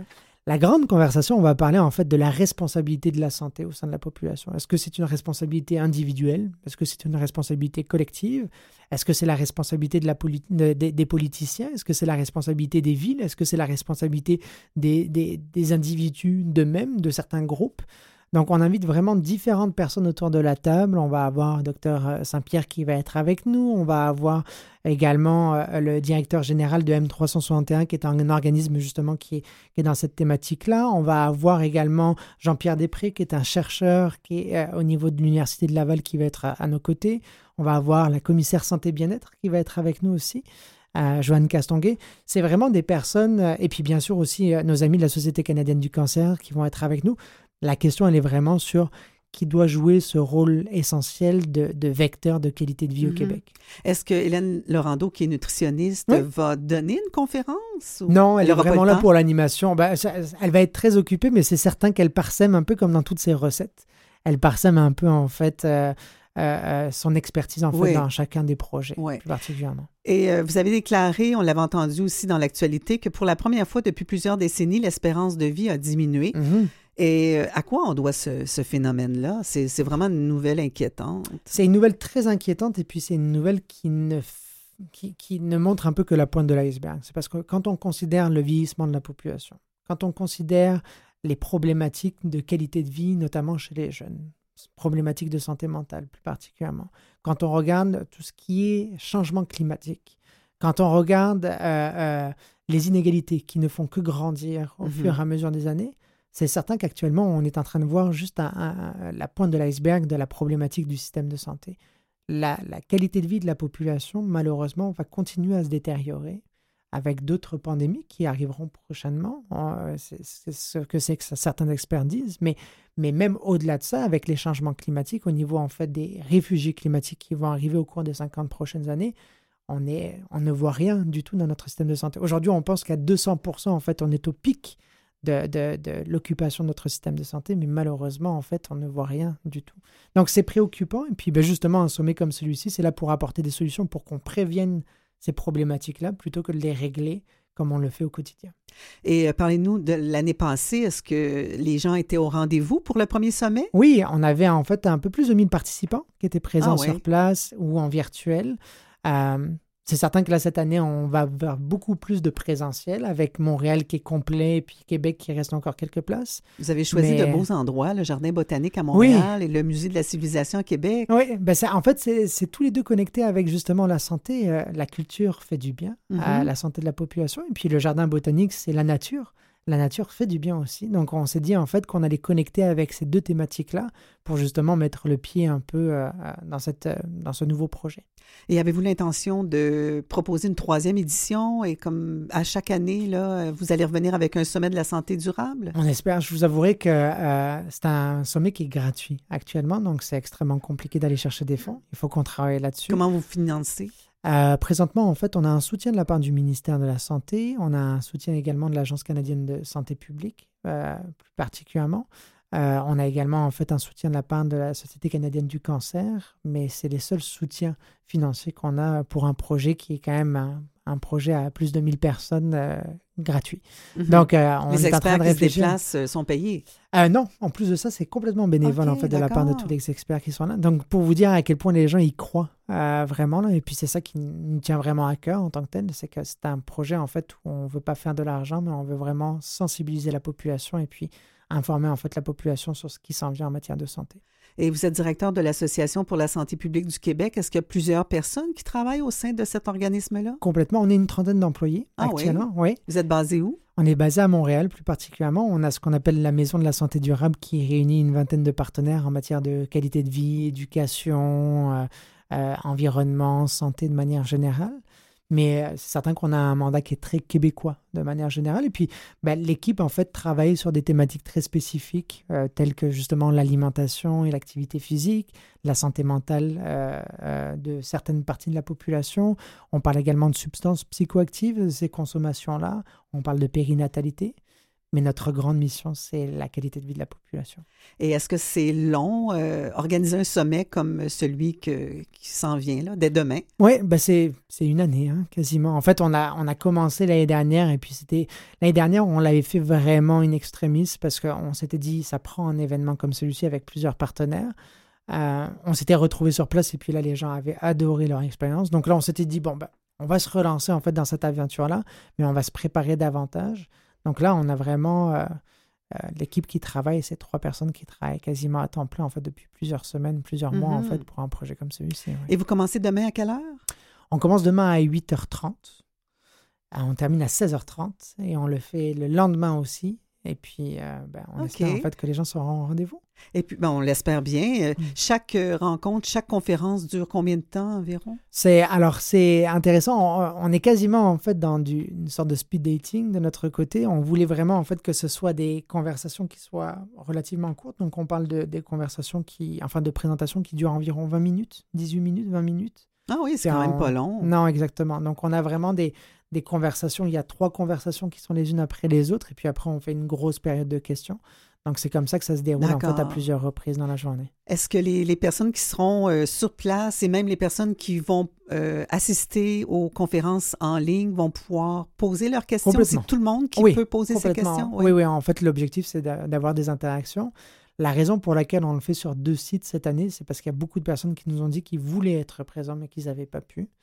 Donc là, on, on s'est vraiment arrangé pour le faire sur deux sites. Et puis, bah, on le fait en duplex, mais en fait, au final, on veut le plus de connexions possible. Donc, c'est comme si on était dans une grande salle, Mhm. mais c'est Québec et Montréal qui sont ensemble. Et euh, si on veut y participer, on s'y prend comment? On va sur le site internet qui est Sommet de la santé durable. euh, donc, c'est sommetsantédurable.ca. Euh, on va directement en fait sur le volet inscription. Et puis, c'est une inscription qui est complètement gratuite. Avec une, euh, si des personnes veulent être présentes à Québec, elles ont la possibilité parce qu'il reste encore des places. Sinon, en fait, c'est virtuel ou euh, virtuel. D'accord. Et si euh, on n'est pas disponible ni demain ni après-demain, Au cours des prochains jours ou des prochaines semaines, toutes les vidéos seront disponibles en fait sur notre YouTube. Donc, euh, sur euh, YouTube. ouais, OK. Exactement. Alors, Thomas Bastien, directeur général de l'Association pour la santé publique du Québec, co-animateur aussi du deuxième sommet de la santé durable qui se déroule, je le rappelle, les 30 et 31 janvier à Québec et à Montréal et sur le web. Merci beaucoup d'être euh, venu en studio parce que demain, là, ça s'en vient vite. là. Vous devez être fébrile, vous qui animez Eh l'événement. oui. Non, et là, justement, il va falloir que j'y retourne. Là. On est là-dessus. Mais bon succès. Merci beaucoup.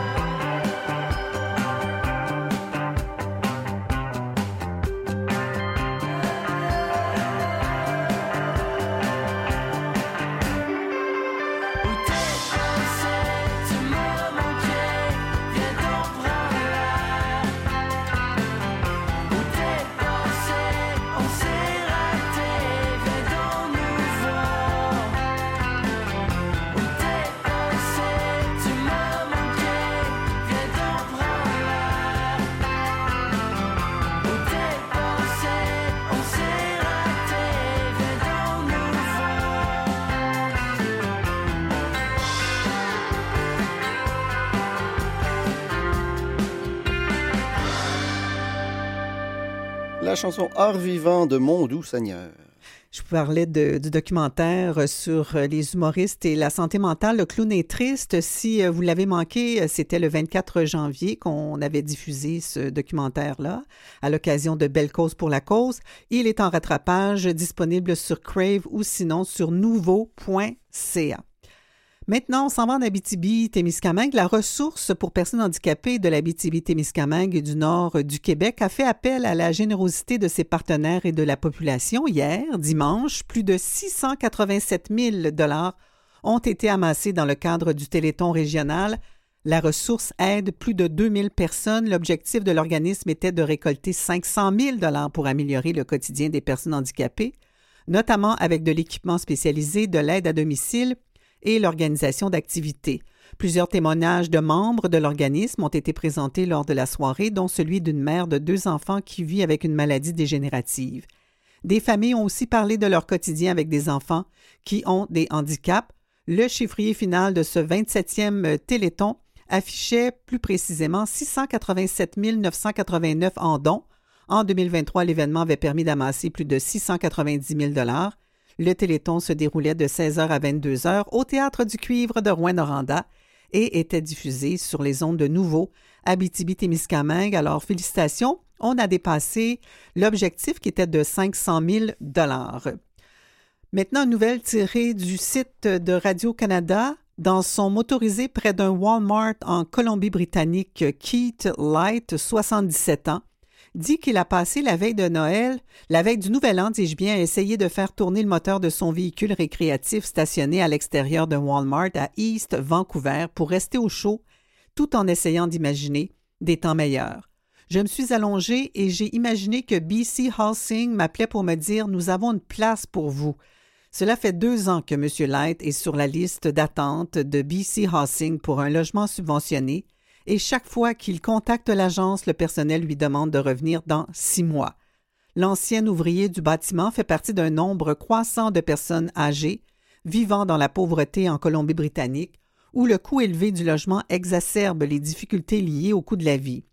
Les statistiques montrent que les personnes âgées de 65 ans ou plus dans la province étaient deux fois plus susceptibles que les adultes plus jeunes d'être classés comme ayant un faible revenu en 2021. Mais 20 ans plus tôt, c'était l'inverse. Les taux de faible revenu parmi les personnes âgées de la Colombie-Britannique ont presque doublé depuis 2001 et sont presque sept fois plus élevés qu'en 1996 selon les données du gouvernement. Keith Light a déjà eu une maison sur l'île Pender, à 40 minutes de traversier de Swartz Bay sur l'île de Vancouver. Après l'avoir vendue, avoir déménagé dans la région métropolitaine de Vancouver et avoir remboursé ses dettes, il n'avait plus grand-chose. Il a donc acheté un véhicule récréatif pour 19 000 tout en vivant avec une pension mensuelle de 1 900 Un rapport publié fin novembre par Centraide en Colombie-Britannique cite des données de Statistique Canada montrant que plus d'une personne âgée sur six en Colombie-Britannique avait un faible revenu après impôt en 2021. Selon Centraide, il s'agit là d'un renversement spectaculaire par rapport à la situation d'il y a 30 ans, lorsque les personnes âgées affichaient les taux de faible revenu les plus bas de tous les groupes d'âge. Et finalement, dans le régional.com, Santé Niagara a accueilli le 10 janvier dernier quatre nouveaux membres de l'équipe dont la présence à l'hôpital de St. Catharines marque le début d'une relation importante pour les parties concernées. Le quatuor est composé d'élèves du secondaire du Conseil scolaire catholique Mon Avenir qui ont la chance de participer au projet Search, un programme d'expérience de travail pratique qui prépare les jeunes vivant avec un handicap au marché du travail lorsqu'ils obtiendront leur diplôme. Les étudiants tra travailleront dans les services environnementaux et les services diététiques. Nous construisons une culture d'inclusion et d'appartenance et je suis reconnaissante envers mes collègues des services environnementaux et des services diététiques d'avoir créé des occasions de transition vers le marché du travail, déclare Fiona Peaceful, vice-présidente exécutive des ressources humaines de Santé Niagara. Projet Search est un modèle de transition école-travail qui connaît un succès international et qui s'adresse aux jeunes ayant des capacités développementales ou intellectuelles variées. Au cours de leur dernière année d'études secondaires, les élèves sont totalement immergés dans des rôles professionnels en demande au sein d'une organisation de premier plan de leur communauté. Ils acquièrent également des compétences en matière d'employabilité et planifient leur carrière avec l'aide de la Marche des dissous du Canada, les services locaux en réadaptation professionnelle. Les programmes du projet Search organisés dans d'autres hôpitaux ont démontré qu'ils sont les promoteurs tout désignés de ces initiatives communautaires transformatrices.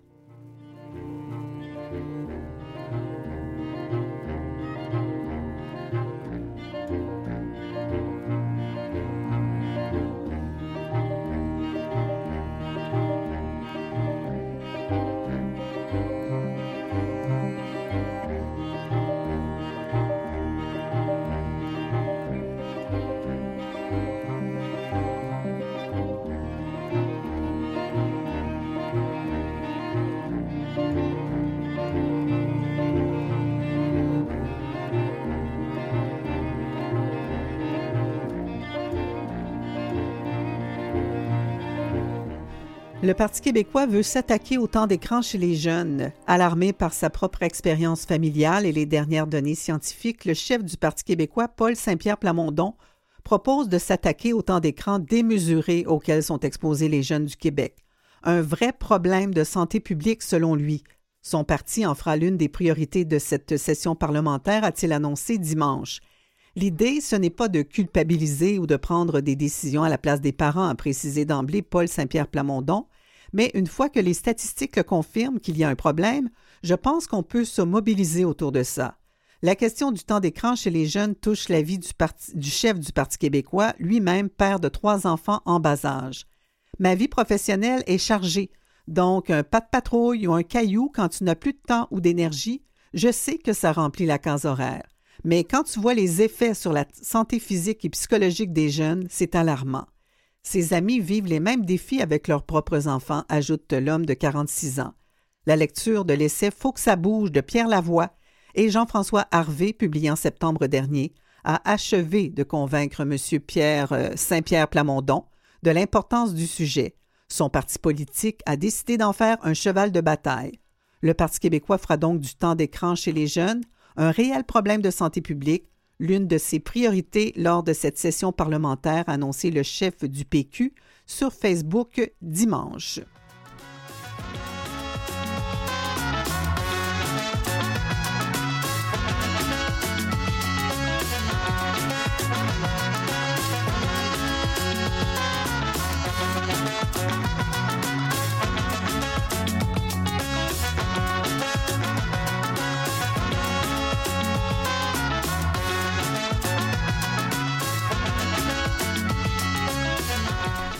Vous écoutez l'émission au quotidien. On est ensemble encore une demi-heure. À venir, l'ancien diplomate canadien François Larochelle pour sa première chronique de 2024. Il va nous parler des outils au Yémen.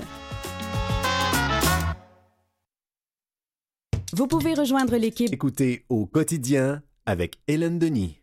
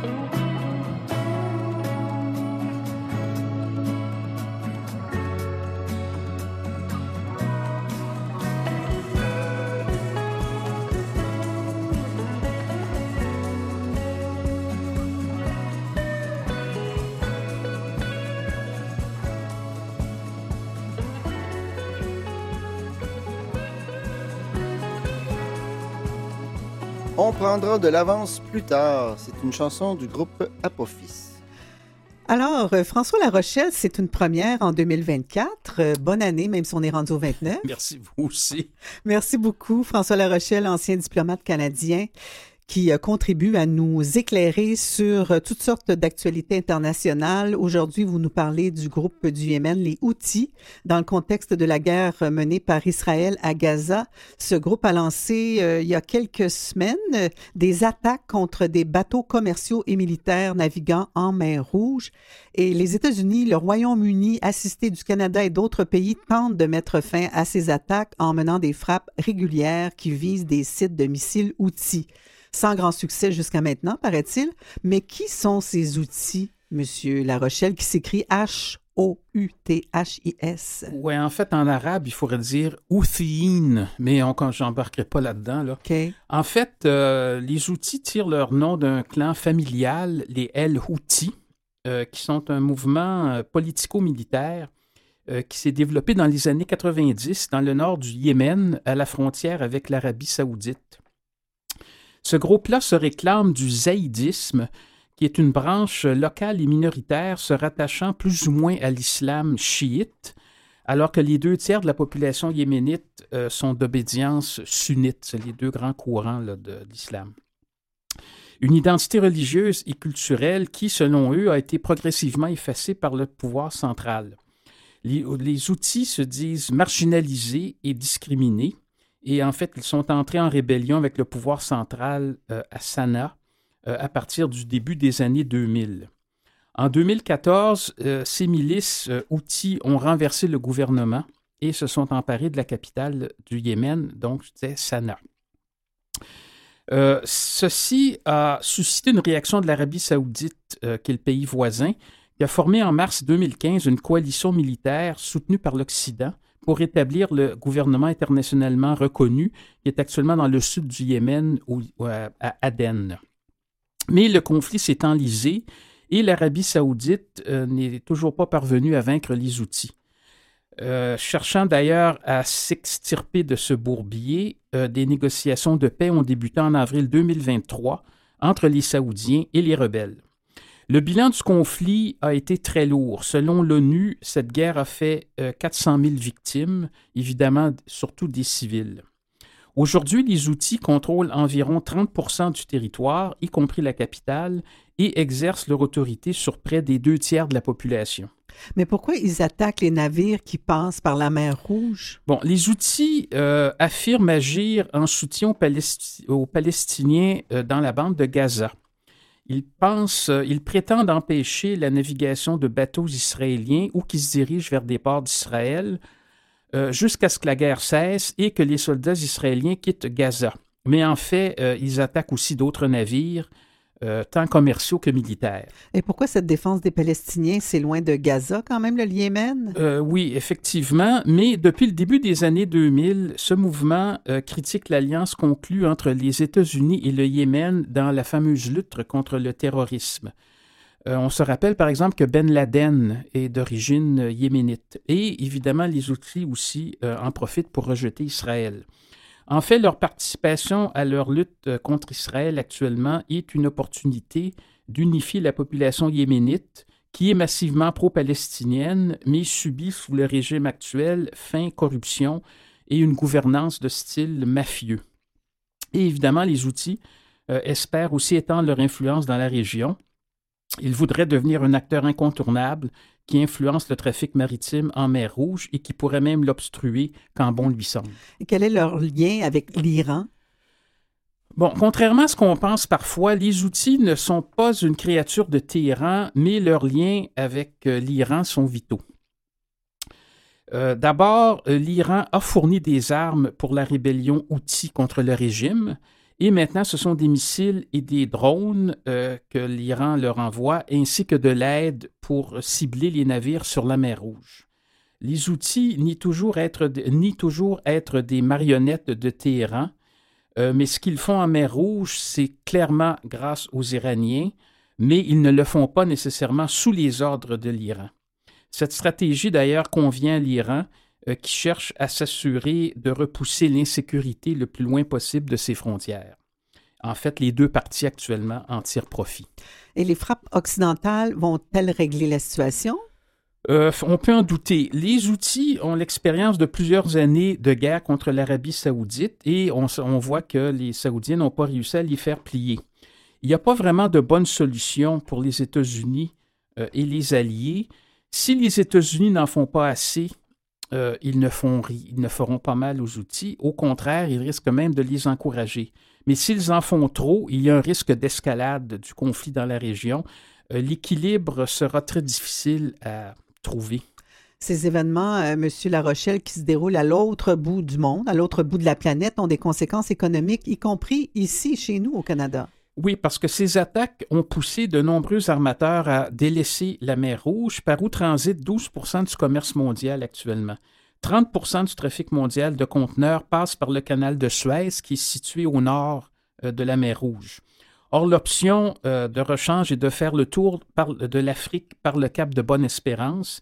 C'est un détour de 7 à 10 jours euh, supplémentaires.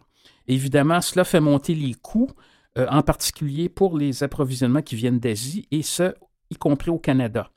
Pour l'instant, les effets sont encore euh, relativement sous contrôle, mais cela inquiète si le problème perdure. D'ailleurs, euh, les Chinois qui craignent un impact négatif sur leur commerce auraient déjà demandé aux Iraniens, avec lesquels ils ont de bonnes relations, de contenir les attaques outils en mer Rouge. Mais on va voir euh, dans les jours et semaines qui suivent si effectivement cela donne des résultats. On peut dire que la guerre à Gaza s'est étendue à d'autres terrains dans ce cas. Oui, en effet, euh, logiquement, cela devrait ajouter à la pression sur le gouvernement Netanyahou euh, d'accepter un cessez-le-feu avec le Hamas, car l'économie israélienne est aussi au ralenti et c'est une guerre qui leur coûte cher. Mais cela reste à voir, car pour l'instant, c'est la fuite en avant du côté israélien qui ne semble guère se soucier des conséquences internationales du conflit. Mais on peut se poser la question pour combien de temps encore, surtout si le conflit à Gaza continue de s'élargir et menace d'y entraîner les Américains, euh, comme on l'a vu hier par une attaque contre une base américaine en Jordanie qui a fait des morts et des blessés du côté américain. Tout ça risque de suivre une mauvaise tangente euh, avant des élections à Washington dans quelques mois. Oui, en novembre. Tout à fait. Mm. François La Rochelle, un grand merci, puis on va se retrouver au mois de février. Tout à fait. À Allez, bientôt. au revoir.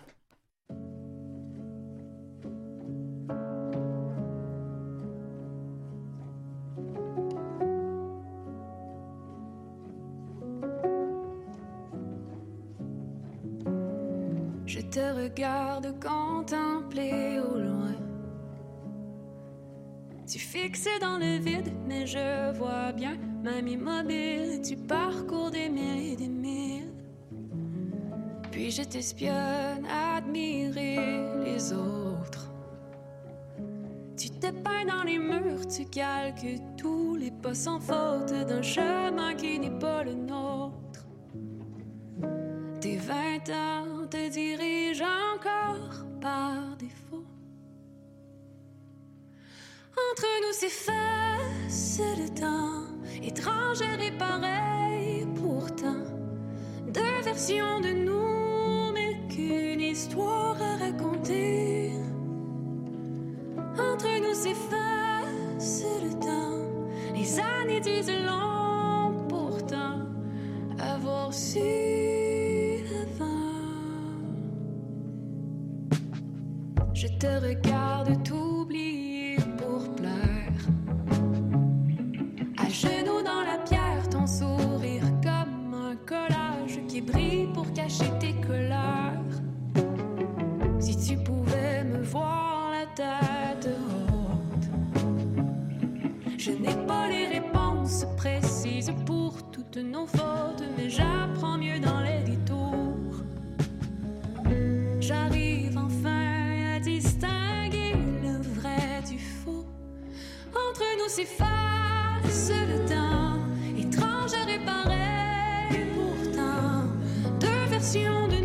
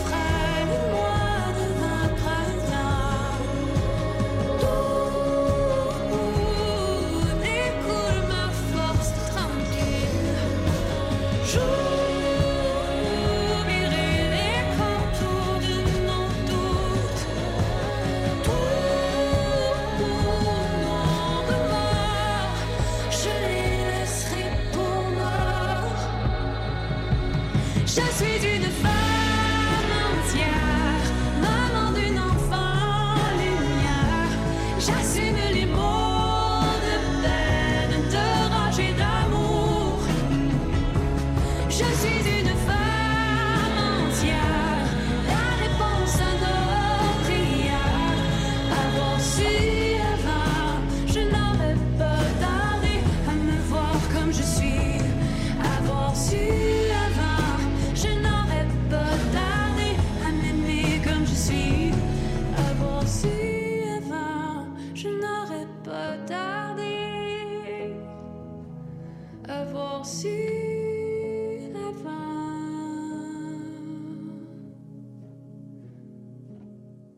Mariko, avoir su avant, c'est le titre de sa chanson. Oui, beaucoup de talent, cette fille euh, a surveillé, elle qui euh, fait le métier quand même depuis quelques années. Elle vient de la région de Lanaudière. L'Agora de la danse se présente le 31 janvier ainsi que les 1er, 2 et 3 février. Un spectacle intitulé Face à face qui avait été applaudi par la critique en 2021 en public ultra réduit. hein, vous vous souvenez pourquoi? Alors, on nous invite à voir, à découvrir face à face une création et mise en scène par Jérémy Niel. Jérémy Niel, qui est un metteur en scène de théâtre qui flirte souvent avec la danse, qui aime euh, explorer les zones d'ambiguïté de la psyché humaine. Et la chorégraphie de face à face est signée Catherine Godette, qui est une femme de grand talent et qui met en vedette deux personnes de grand talent. Louise Bédard, qui est chorégraphe et interprète, une femme de danse, et Félix-Antoine Boutin, qui est un comédien et un homme de théâtre, qui sont tous les deux sur la scène.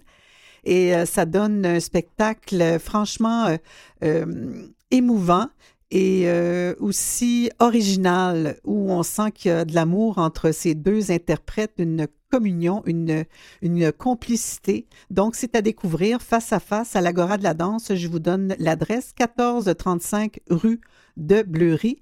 Les représentations ont lieu, je le répète, 31 janvier, 1er et 2 février à 19h et 3 février à 16h.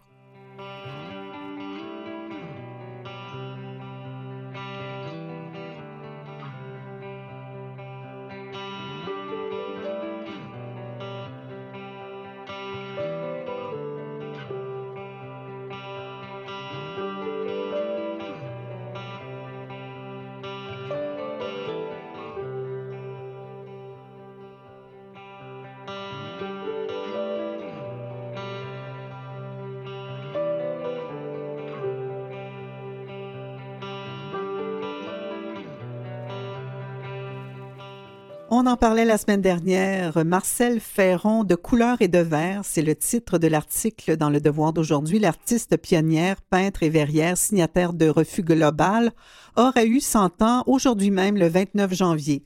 Enfant, c'est euh, Caroline Monpetit qui euh, a écrit le texte. Enfant, elle rêvait d'être architecte, mais c'est par la peinture et le vitrail que Marcel Ferron, qui aurait eu 100 ans lundi, aura marqué le Québec. Femme engagée, elle a rapproché l'art des citoyens avec ses grandes verrières qui ornent les stations de métro Champ-de-Mars et Vendôme, le palais de justice de Grenby ou encore le mur extérieur de l'hôpital Sainte-Justine. Elle a aussi créé des œuvres d'art publiques à la mémoire des victimes de l'Holocauste ou de la tuerie de l'école polytechnique. Née dans la petite ville de Louisville et dans une famille remarquablement émancipée pour l'époque, Marcel Ferron aura tenu tête au destin en choisissant une profession où les femmes étaient sous-représentées.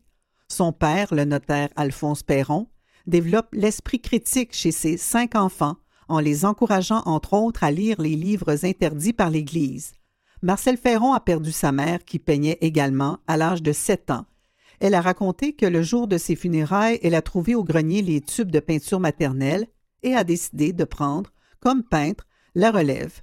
Inscrite à l'École des beaux-arts de Québec, où elle a notamment comme professeur Jean-Paul Lemieux, elle est déçue du conservatisme ambiant.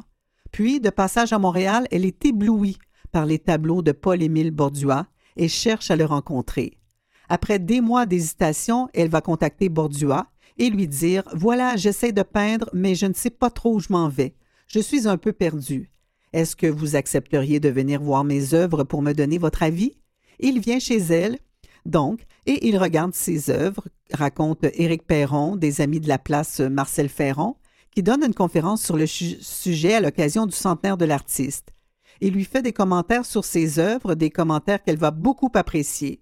Pour elle, c'est une espèce de révélation. C'est une espèce de lumière que cette rencontre avec Bordua. Marcel Ferron participe alors aux réunions des automatistes sans être inscrite à l'École des beaux-arts. Comme les autres membres du groupe avec lesquels elle signera le manifeste Refus global, Marcel Ferron est une femme de conviction. Toute sa vie, elle défendra la cause de la langue française et de l'indépendance du Québec et l'accès à l'art pour le plus grand nombre, notamment à travers l'art public.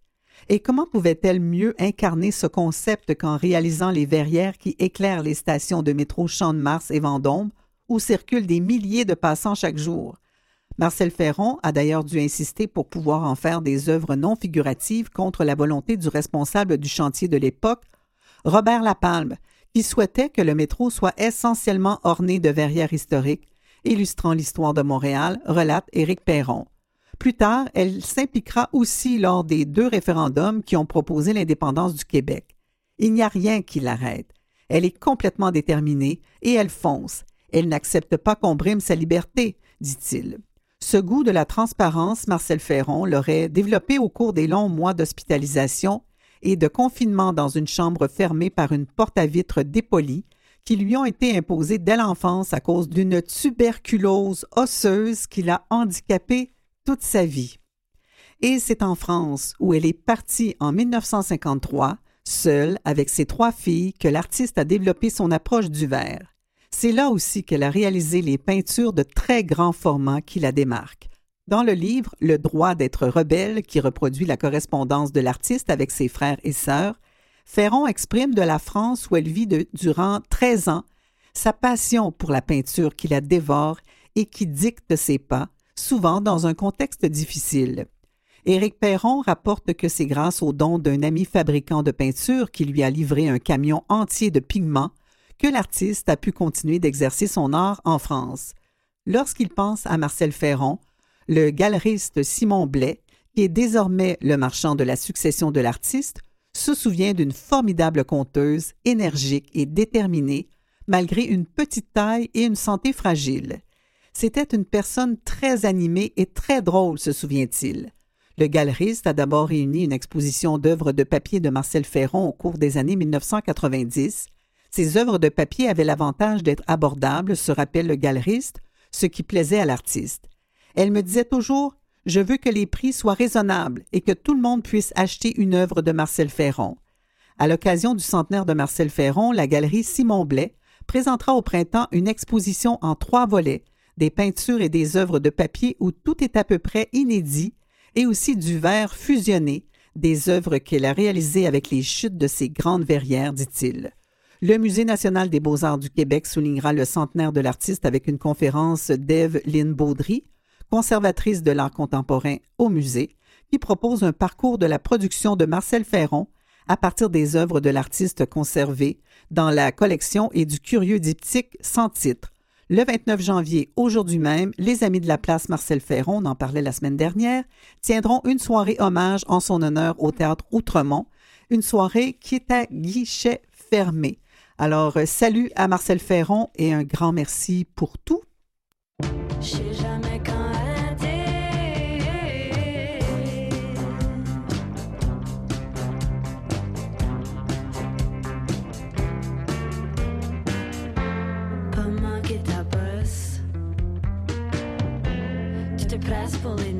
à ta sœur.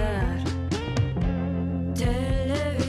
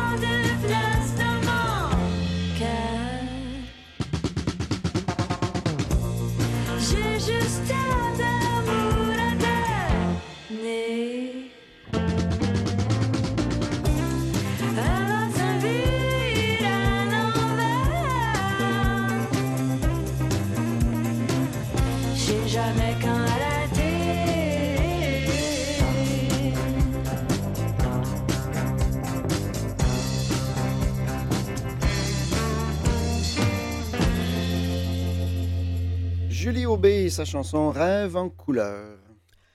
Alors, euh, la commissaire euh, dit vouloir éviter d'avoir des idées préconçues. La juge Marie-Josée Hogg a donné aujourd'hui, en avant-midi, le coup d'envoi à la commission d'enquête qu'elle dirige sur l'ingérence étrangère en disant adopter une approche visant à éviter les idées préconçues de sa part. C'est Émilie Bergeron dans la presse.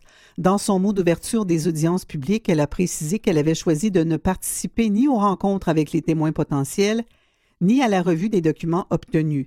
Elle a plutôt discuté avec les avocats de la commission au cours des derniers mois des sujets qui lui apparaissent pertinents et de la façon dont les audiences devraient être menées. C'est l'approche que j'ai choisie pour m'assurer de ne pas avoir d'idées préconçues et je m'y tiendrai tout au long des travaux de la commission, a poursuivi la commissaire. La première des travaux, la première phase des travaux de la commission doit porter sur les activités d'ingérence auxquelles la Chine, la Russie et d'autres acteurs étrangers ont pu se livrer et, le cas échéant, sur l'impact qu'elles ont pu avoir sur les élections fédérales de 2019 et de 2021. La commission évaluera également le flux d'informations au sein du gouvernement fédéral en relation avec ces questions et évaluera les mesures prises en réponse. Dans un deuxième temps, la commission examinera la capacité des ministères et organismes fédéraux, des structures institutionnelles et des processus de gouvernance de permettre au gouvernement du Canada de détecter, de prévenir et de contrer de tels actes d'ingérence. Nous représentons l'intérêt public et notre but est de découvrir la vérité, quelle qu'elle soit, a dit la juge Hogg. La première semaine d'audience doit permettre d'identifier les moyens de rendre publiques les informations, même si une grande partie d'entre elles proviennent de documents et de sources classifiées.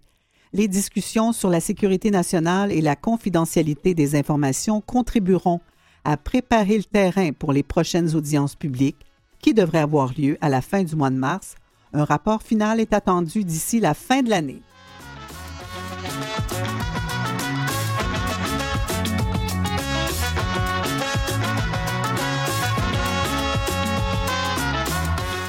C'est tout pour euh, l'émission du 29 janvier 2024. Euh, J'espère que vous serez au rendez-vous pour l'édition du 30 janvier 2024 dès demain de 9h30. Merci beaucoup d'avoir été à l'écoute. Merci à toute l'équipe, Mathieu Tessier, Méliane Fafard et Marianne Lochte. Ici Hélène Denis. Bonne journée. À demain.